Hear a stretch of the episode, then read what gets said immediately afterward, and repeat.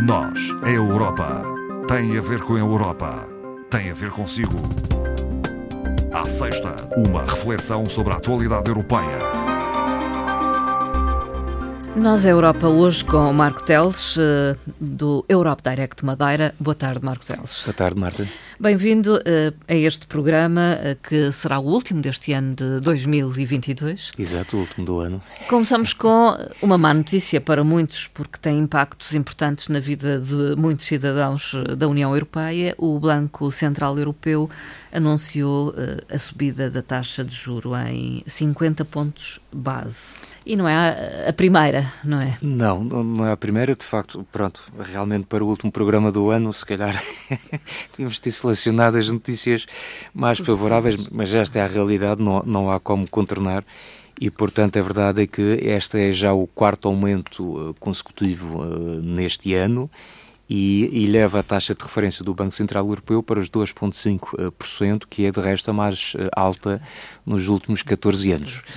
Uh, portanto, de resto, continuando aqui no, nas más notícias, o que se prevê é que este cenário venha-se a manter em 2023 e, inclusivamente, há uma nova reunião do BCE para fevereiro, onde se perspectiva que possa haver eventualmente uma nova subida. Aliás, esta falava-se em 0,75, acabou por ficar em 0,5, mas não deixa de ser preocupante na medida em que estima-se que cerca de 70% dos empréstimos que as pessoas têm para aquisição da habitação, uh, sejam empréstimos eh, com base nas taxas variáveis e, portanto, estão sempre sujeitas a estas oscilações, o que significa, em termos práticos, perda de poder de compra, Sim. enfim, menos capacidade para poupança. Podemos questionar o mérito destas medidas? Sim, a verdade é que, a verdade é que há quem se divida, os especialistas, já não, claro, não é, não é de facto a minha, a minha área, mas uh, há realmente quem entenda que esta política do Banco Central Europeu não seja mais indicada, uh, não esquecendo que o que está aqui por trás é o combate à inflação, que isso é, é inevitável, temos que, esse combate tem que ser feito, a inflação tem que realmente baixar. Se esta é realmente a solução, melhor ou não, para já vamos ver o impacto. Devo dizer que até à data não se tem notado assim um, um abrandamento notório e explícito da, da inflação, mas um, é esta a realidade que temos para já. Falemos do caso que, enfim, tem sido notícia nos últimos uh, dias e que tem a ver com um caso uh, de corrupção, podemos dizê-lo, uh, chamado de Qatargate.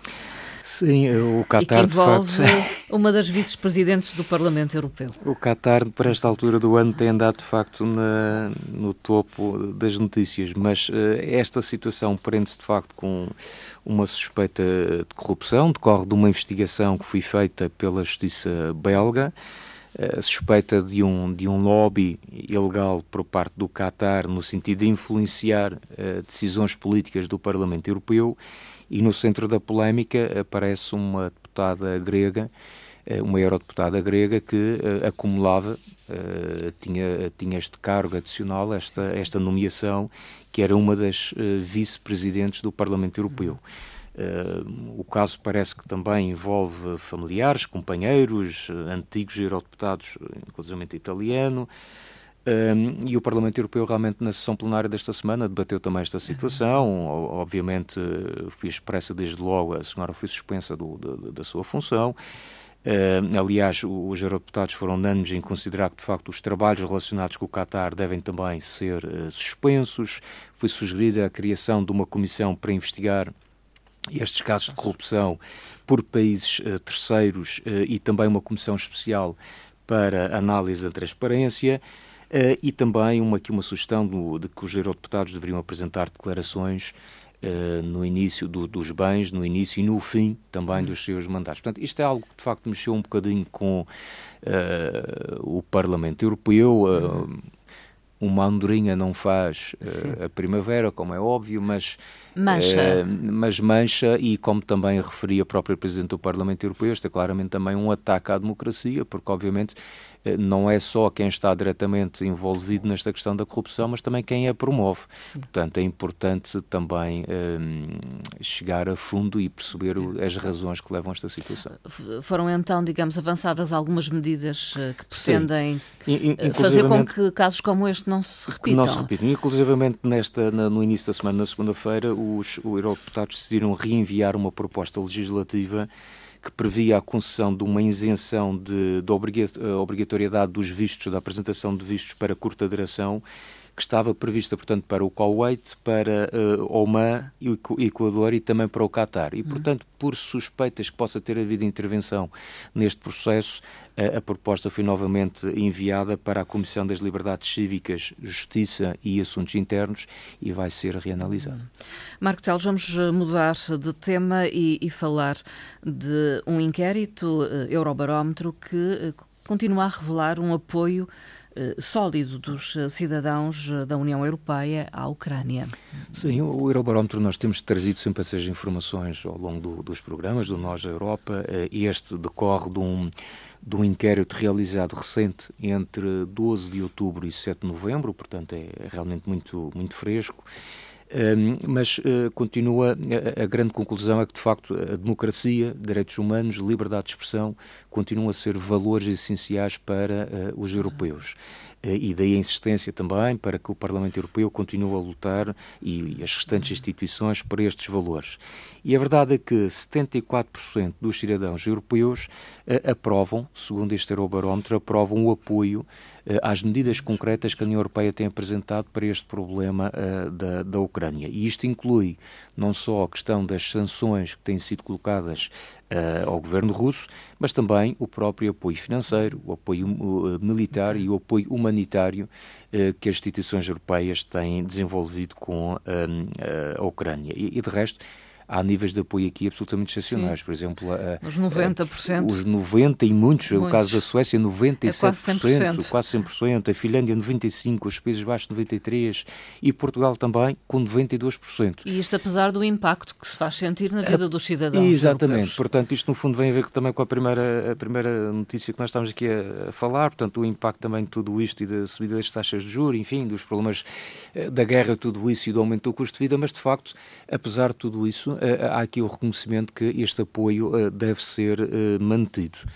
De resto, também, dois terços dos cidadãos acredita, têm esta percepção que a sua vida já mudou, mas vai continuar a mudar como consequência deste guerra. problema uh, da guerra entre a Ucrânia e uh, a Rússia. E vêem vantagens, de qualquer forma, de pertencer à União Europeia? Esse também é um aspecto positivo, é que uh, não belisca esse sentido de pertença à União Europeia e o reconhecimento que, de facto, pertencer à União Europeia é um aspecto positivo. Portanto, isso é visto desta forma por 72% dos europeus e até no caso uh, português esta média é ligeiramente superior, atinge os 87%. E o que é que está na base desta, uh, deste reconhecimento e desta Sim. vantagem que é que de pertencer? O que é que realmente os europeus valorizam? Essencialmente três questões. O contributo da União Europeia para a manutenção da paz e uh, o reforço da segurança, portanto, acho também perceptível nós percebermos que, como grupo, como união de países, estamos mais seguros e protegidos do que se estivéssemos uh, isoladamente, não é? Segundo aspecto, os benefícios da cooperação a diversos níveis entre uh, os Estados-membros. E o terceiro elemento, a contribuição da União Europeia para o crescimento económico, ou seja, voltamos àquela questão do reconhecimento, de facto, Uh, o, o, dinheiro que vem de Bruxelas, utilizando uma Sim, expressão muito, muito, muito, comum, muito popular, que não corresponde bem à verdade, em bom rigor, mas, um, é, portanto, o dinheiro Sim. que vem de Bruxelas é, é, é, de facto um elemento fundamental para o desenvolvimento de, do, dos países, dos Estados-membros. Eh, já referimos isto em ocasiões eh, anteriores. Penso que no programa anterior o prémio Sakharov do Parlamento Europeu foi atribuído eh, ao povo da Ucrânia, mas a cerimónia teve lugar esta quarta-feira. Sim, já é algo que já de facto já tinha sido anunciado já há algum tempo, mas uh, o prémio foi efetivamente entregue uh, nesta semana, na sessão plenária.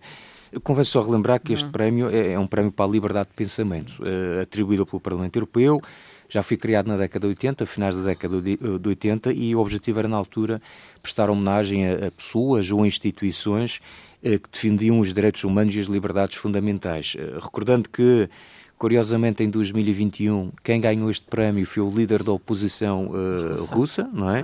E, está portanto, detido uh, atualmente. De resto, está detido. E, e, curiosamente, em 2022, uh, continuamos à volta do tema da uhum. Rússia, mas desta vez premiando o povo ucraniano pela sua capacidade de, de, resiliência, no fundo, a este, a este ataque sem qualquer justificação por parte uh, da Rússia.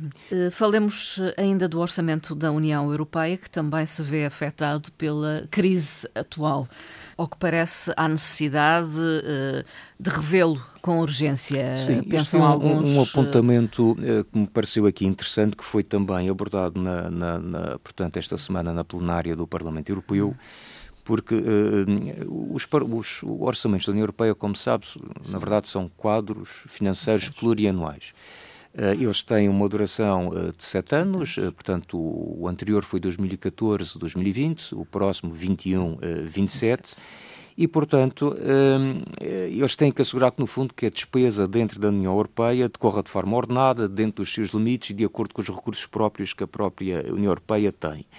E o que os parlamentares vieram chamar a atenção é que, de facto, um, eh, têm dúvidas que este quadro financeiro plurianual 21-27 Uh, se possa levar a, a bom porto uh, na forma como está desenhado, na medida em que houve todo um conjunto Sim. de séries que não estavam previstas e, como diziam os próprios eurodeputados, e cito, uh, este orçamento foi esticado para além dos limites. muito por consequência eh, neste caso de, desta situação da, da, da, Rússia, da invasão da, da Ucrânia, eh, e o que se fala é que, eh, porventura, o, o, orçamento não esteja preparado para fazer face a estas crises Sim. eventuais uh, imprevistas que vão surgindo. E, portanto, desse ponto de vista, também a própria Comissão Europeia uh, já veio dar razão a esta, a esta preocupação, dizendo que irá anunciar uma revisão ambiciosa, estou a citar o, o, a, a declaração da Comissão Europeia, mas, portanto, uma revisão do quadro financeiro plurianual no segundo trimestre de 2023, precisamente tendo em conta este cenário de imprevisibilidade que uh, temos Sim. vivido nos últimos tempos. Entretanto, vai chegando dinheiro a Portugal, não é? Para uh, apoio a programas. Sim, já que estamos a falar na questão do, do, do quadro financeiro, só relembrar que nesta semana também saí aqui a notícia muito fresca, foi na quarta-feira, que foi realmente aprovado os 12 programas do Portugal 2030. Uhum. Portanto, é, é, isto pode fazer alguma confusão, também não teríamos pois. tempo aqui para abordar isto em, em particular, até porque fala-se de um quadro 21-27 e só em 22 está a ser aprovado. Isto são processos que demoram de facto, mas há uma estratégia portuguesa que é apresentada à, à, à Comissão Europeia, depois há um acordo de parceria, um contrato que é feito entre o Estado-membro e a Comissão para libertar o dinheiro para essa estratégia que foi definida. E depois, eh, dentro desse acordo de parceria, existem programas específicos, eh, nomeadamente os programas operacionais, como nós, no caso regional, nós temos o, tivemos o programa operacional uh, Madeira 1420 e vamos ter agora para 2127. Um portanto, é o programa, a linha estratégica que define onde é que vamos aplicar esse, esse dinheiro, fundo. Esse dinheiro. E, portanto, esses programas estão de facto agora uh, aprovados. Uh, finalmente aprovados. Não quer dizer que já vamos ter na próxima semana a abertura de, de avisos, uh, candidaturas, candidaturas. Uh, no imediato. Isso prevê-se que venha a acontecer dentro do próximo trimestre de 2022. Portanto, há aqui ainda um, um compasso de espera.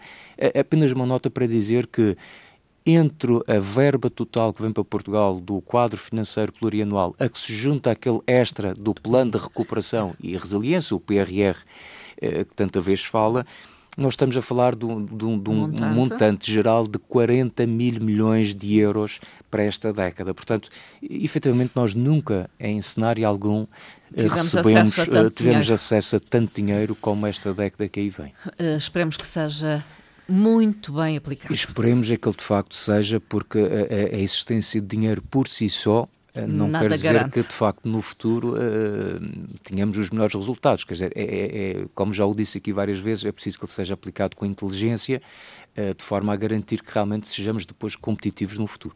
Notícia também a atribuição do Estatuto de País candidato à adesão à União Europeia à Bósnia-Herzegovina. Sim, eh, portanto, o, quinto país do, dos Balcãs Ocidentais. Está à espera há muito tempo. Já estava, também já estava à espera, portanto, o, Conselho finalmente deu luz verde como país candidato. Aliás, na sequência também o, o Kosovo, o único que faltava, já pediu também já entregou esta quinta-feira o seu pedido formal de adesão, portanto, os Balcãs no seu todo ficarão assim, portanto, abrangidos e futuramente irão integrar. Agora, convém lembrar que Sim. isto é um processo uh, complexo, Uh, às vezes muito moroso, portanto, os 3,5 milhões de habitantes da Bósnia-Herzegovina um, naturalmente, aqui o país candidato tem também cumprir um conjunto de, de, de exigências por parte da União Europeia para realmente integrar uh, este bloco e convém relembrar que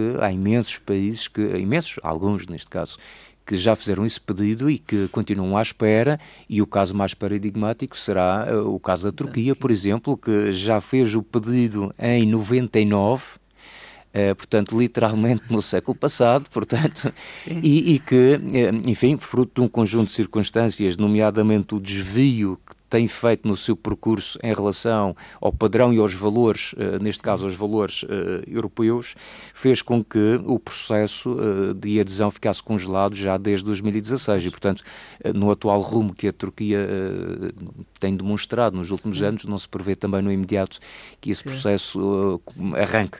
Mas, portanto, isto apenas para alertar que é apenas um país candidato, mas pode é um demorar passo. até. É, é, mais um passo. Falemos do novo pacote de sanções contra a Rússia uh, foi aprovado. Sim, é, é apenas para, uh, para dizer que esta, esta semana... No âmbito de um pacote. Sim, na, cimeira, na cimeira do Conselho houve várias decisões aqui importantes, mas duas que me parecem realmente interessantes, que é a aprovação do nono pacote de sanções à Rússia, portanto já vamos no nono pacote de sanções e uh, não menos, seguramente não menos importante do que isto, que é a aprovação de um pacote de 18 mil milhões de euros de assistência macrofinanceira à Ucrânia, que irá decorrer no próximo ano 2023. Isto trata-se de um país que, em condições de guerra, na situação que está, tem muitas dificuldades em, em, em, sobreviver e, portanto, é preciso esta ajuda financeira. Aliás, a Comissão já tinha expressamente uh, manifestado esta, esta intenção de ajuda. O processo estava bloqueado um pouco à conta da Hungria, porque é uma decisão que requer unanimidade.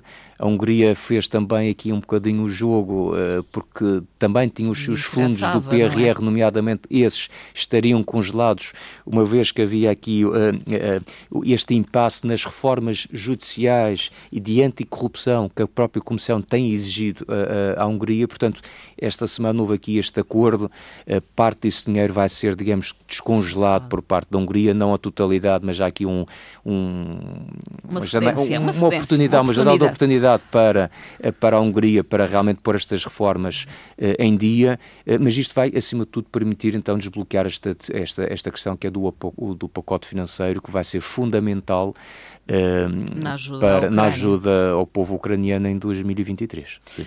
Marco Teles, e com esta notícia fechamos a nossa conversa. Voltamos em 2023. Sim, eh, resta-me desejar um, um, um, Feliz Natal aos uh, ouvintes da, da, Antena 1, agradecer sempre a, a colaboração da, da, RTP, em particular a Antena 1 também no, neste espaço sobre a Europa, e esperar que de facto 2023 seja um, um ano um pouco mais mais alegre, mais risonho, se se fosse possível expressar assim um desejo, era realmente o fim da guerra na Ucrânia, okay. porque tem, não é só a questão do sofrimento direto, obviamente, são aqueles que mais sofrem, é de facto, o povo ucraniano, mas é, um, é, um, é uma guerra sem qualquer sentido, uma invasão sem qualquer sentido por parte da Rússia e que eh, tem impactos enormes na vida de toda a gente, com, obviamente, quem sofre mais são os ucranianos, mas também nós estamos a sentir na pele os impactos uh, desta, desta crise uh, e desta situação que nos dias de hoje não faz qualquer sentido.